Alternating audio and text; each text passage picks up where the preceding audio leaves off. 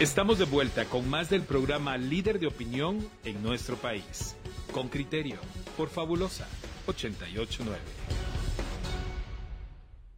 Con criterio, la nota que, traemos ahora preparada para ustedes se refiere a Manuel Valdizón, el ex candidato presidencial, ex diputado también, que encabezaba, se recuerdan ustedes, la Comisión Legislativa de, de Finanzas durante varios años.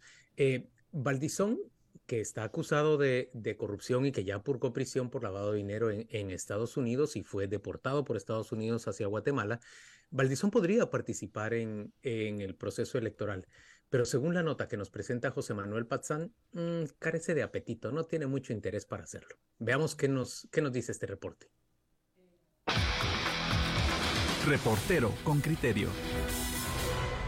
Sandra Torres tiene el camino libre para continuar con su campaña política para las elecciones del 2023, una vez liberada del proceso judicial que se siguió bajo sospecha de financiamiento electoral de la Unidad Nacional de la Esperanza UNE, partido del cual es secretaria general. Ese panorama reafirma cómo los casos anticorrupción cambiaron de rumbo y el pronóstico es claro. No sería extraño que ocurriera lo mismo con Manuel Valdizón, ex candidato presidencial, aún señalado en dos casos de corrupción. Su abogado Saúl Centeno dice que no puede opinar sobre el rumbo que tomarán los casos, sí afirma que puede participar en política. Lo que ocurre es de que aún y cuando el Tribunal Supremo Electoral abriera la posibilidad, recordemos que está la Constitución y, y que eventualmente podría haber algún análisis ahí de idoneidad, ¿verdad? Lo que sí le puedo adelantar es de que por el principio de presunción de inocencia sí podría participar. ¿verdad? Nada más que hasta donde tengo entendido no tiene intenciones de participar. En el caso transurbano a Valdizón se les indica de apropiarse de fondos públicos y privados para destinarlos a las campañas electorales. Sin embargo, fue beneficiado con arresto domiciliario después de ser ligado a proceso por el delito de financiamiento electoral ilícito. La jueza Virginia Amparo de León lo benefició al liberarlo de los delitos de lavado de dinero, asociación ilícita y financiamiento electoral no registrado. El Ministerio Público apeló la resolución, pero aún no hay respuesta. Para la expresidenta del Tribunal Supremo Electoral, María Eugenia Mijangos, si el señalado no tiene una sentencia condenatoria por ninguno de los casos, puede participar en política para cualquier cargo, aunque dependerá de los criterios del Tribunal Supremo Electoral y la Corte de Constitucionalidad. Sí, porque él no tiene sentencia aquí todavía. Como le digo, es cuestión de criterio. Pero usted también puede venir y aplicar el 113 constitucional, aquel que dice que los funcionarios públicos tienen que llenar los requisitos de capacidad, idoneidad y honradez. Acuérdese que hay convenios contra la corrupción también. ¿Me entiende? Yo, que lo analizara el caso, yo diría que no. Pero puede ser variable porque también puede ser que el criterio de ellos vaya a ser si no tiene sentencia en Estados Unidos, ya fue juzgado, ya cumplió su condena. En el caso Odebrecht, en el cual se le señala de recibir 3 millones de dólares en coimas por parte de la firma brasileña para la construcción de obras en Guatemala, no se ha definido una fecha para la audiencia de primera declaración. Valdizón ahora busca constituirse como creyente adhesivo y acusar junto con Alejandro Sinibaldi a ex fiscales que investigaron el caso. A esto se suma que, a petición de la Fiscalía Especial contra la Impunidad, fueron anulados los testimonios de dos testigos brasileños que narraron cómo Valdizón se involucró en actos de corrupción. El ex jefe de la FESI, Juan Francisco Sandoval, dice que los fallos reafirman que los políticos involucrados en actos de corrupción son beneficiados por un sistema de justicia débil y si se cerró el proceso contra Sandra Torres, no sería raro que ocurra lo mismo con Valdizón. Una serie de ejemplos, este el caso del sobreseimiento en favor de la magistrada Blanca Stalin que permitió retomar funciones y pese a que existían sólidos elementos probatorios, pasó con el caso de, del exdiputado Julio Juárez, un gravísimo caso donde perdió la vida un, dos periodistas. En el caso de Sandra Torres, la jueza de mayor riesgo A, Claudette Domínguez, consideró que no había sustento legal en la investigación del Ministerio Público. José Manuel Patzán, Radio con Criterio. Muy bien, ese es el reporte que nos ha ofrecido José Manuel Patzán y ahora le damos la, la bienvenida a Osvaldo Samayoa, abogado, investigador, amigo nuestro, quien tiene encendido el retorno y me parece que eso genera un poquito de eco. Bienvenido Osvaldo, gracias por acompañarnos. Muy bien, buenos días, bienvenido. No sé cómo es esto del retorno, Juan, pero ahí eh, ya te, te, tenías un audio encendido, pero, uh, No, no, eh, se escucha muy bien tu participación, bienvenido.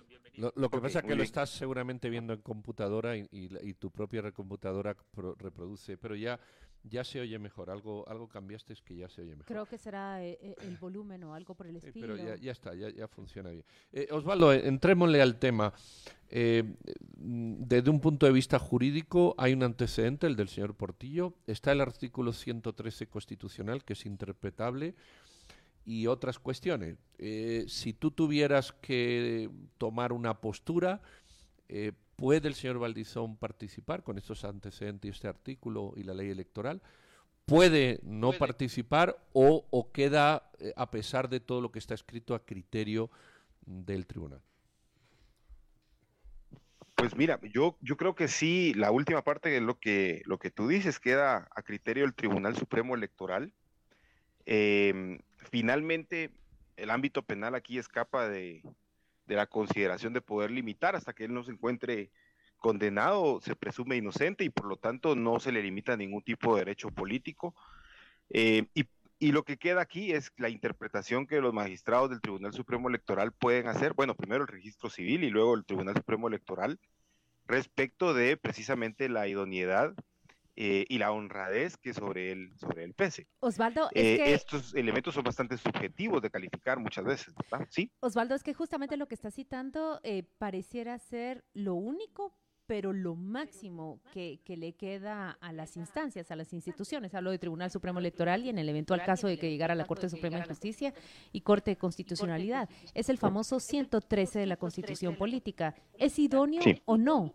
Acusado en dos casos de corrupción, acusado Desde mi punto, desde mi, si, si, si yo fuera magistrado, digamos, tendría que decirles que desde mi punto de vista, más que idóneo, no llena el requisito de honradez por la sospecha, digamos, que se tiene al acusarlo y al estar sujeto a un proceso en donde se presume recibió algún tipo de, de- de coimas o, o- o este cohecho que se puede haber eh, dado en este caso.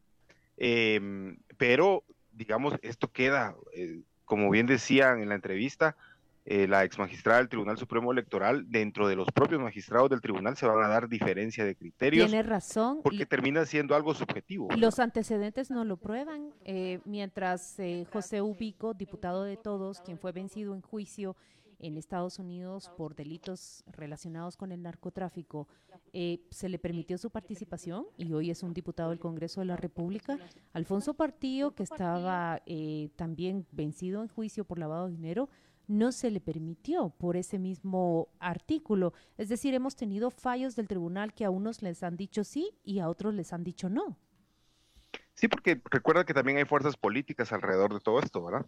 También hay sujetos que, que tienen eh, menos uh, rechazo de las diferentes élites y de la diferente fuerza política que le va a permitir participar y hay otros actores eh, que van a tener muchísimo más rechazo, más oposición a que puedan participar. Es el caso del señor Portillo con el caso del señor Ubico que tú ponías. Uno tiene mucho más rechazo político que el otro eh, y otros tienen mucha más conveniencia. Lo, cierto de esto es que eh, no podemos penalmente limitar a una persona su participación. Por ejemplo, uno de los grandes, una de las grandes violaciones a los derechos políticos que se da en el país es que las personas en prisión preventiva no voten, por ejemplo, y ellos no están condenados, tendrían que tener la posibilidad de ejercer el voto, eh, pero solo con el hecho de estar en prisión preventiva ya se limita.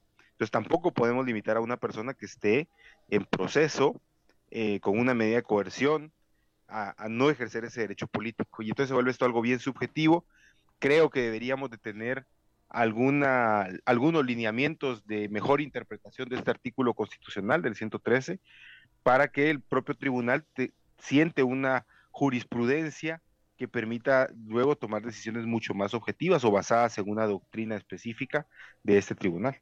Osvaldo, lo que estoy entendiendo entonces es que vos crees que a Alfonso Portillo se le impide ser candidato o inscribirse como candidato porque tiene, porque hay mucha animosidad de la élite respecto a él, en, hacia él. Y en cambio, el señor Rubico es inocuo. Me pregunto entonces cómo va a ser visto el señor Valdizón. ¿El señor Valdizón irá a ser visto con malos ojos o con buenos ojos? Uh, falta ver que él quiera inscribirse o no para un, una candidatura, pero, pero no me cabe duda que sería un candidato con caudal electoral. Sin duda, sin duda. Y todas esas fuerzas políticas, digamos, cuando, cuando estamos viendo decisiones de la Corte de Constitucionalidad y cuando estamos viendo decisiones del Tribunal Supremo Electoral, no podemos dejar de tomar en cuenta los contextos políticos, no podemos dejar de tomar en cuenta el ámbito de la, cómo se mueven también las fuerzas sociales eh, respecto de las implicaciones y los alcances que puede llegar a tener algunas decisiones.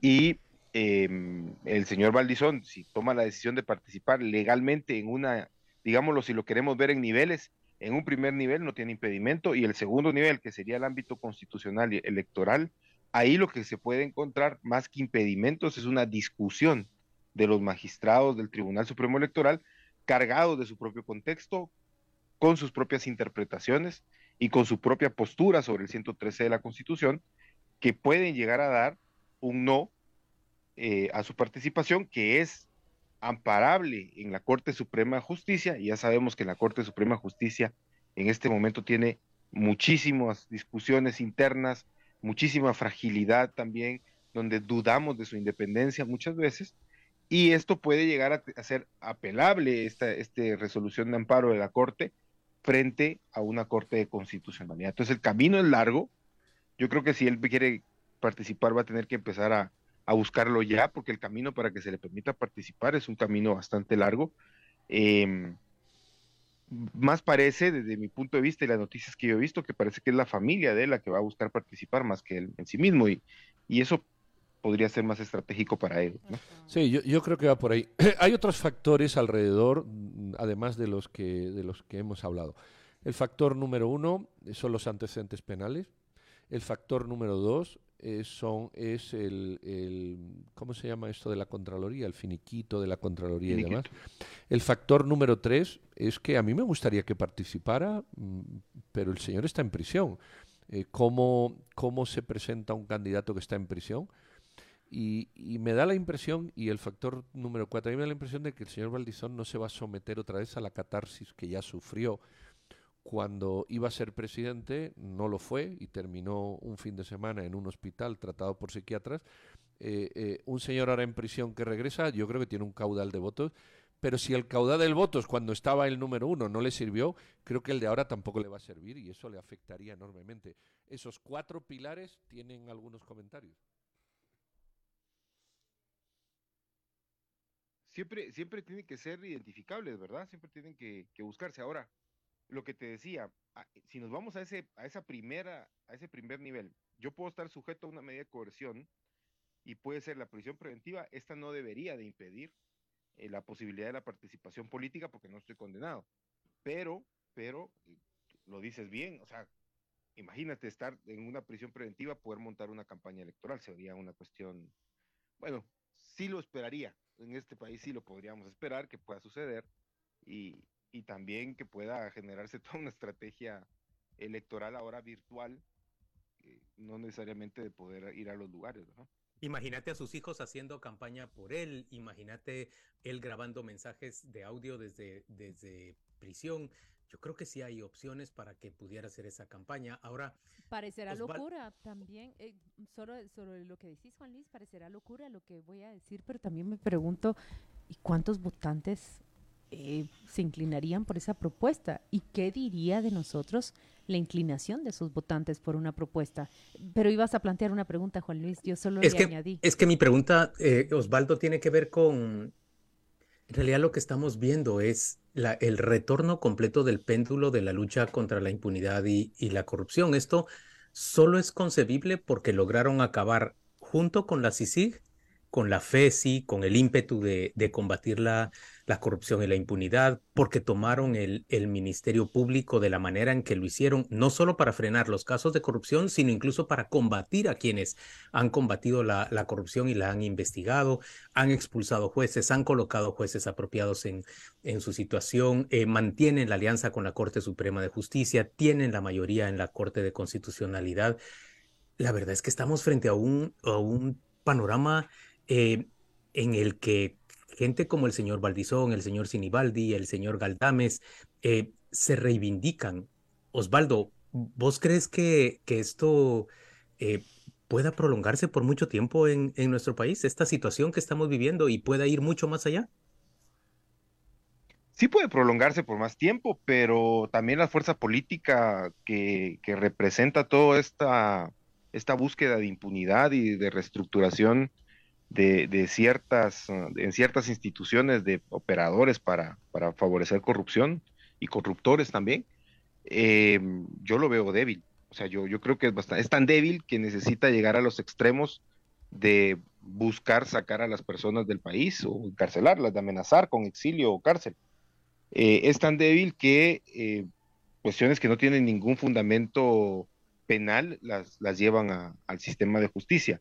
Y por lo tanto, podrá prolongarse en, el, en, las narrativas, podrá prolongarse en el discurso que mantienen y en algunas acciones que estamos viendo, pero yo creo que la mayoría de la población está bastante clara que la, la, la estructura tal y como fue develada no es la que debe de seguir conduciendo el país o no debe de conducirse así, eh, y que por lo tanto... Pero controlan vamos, el sistema electoral también.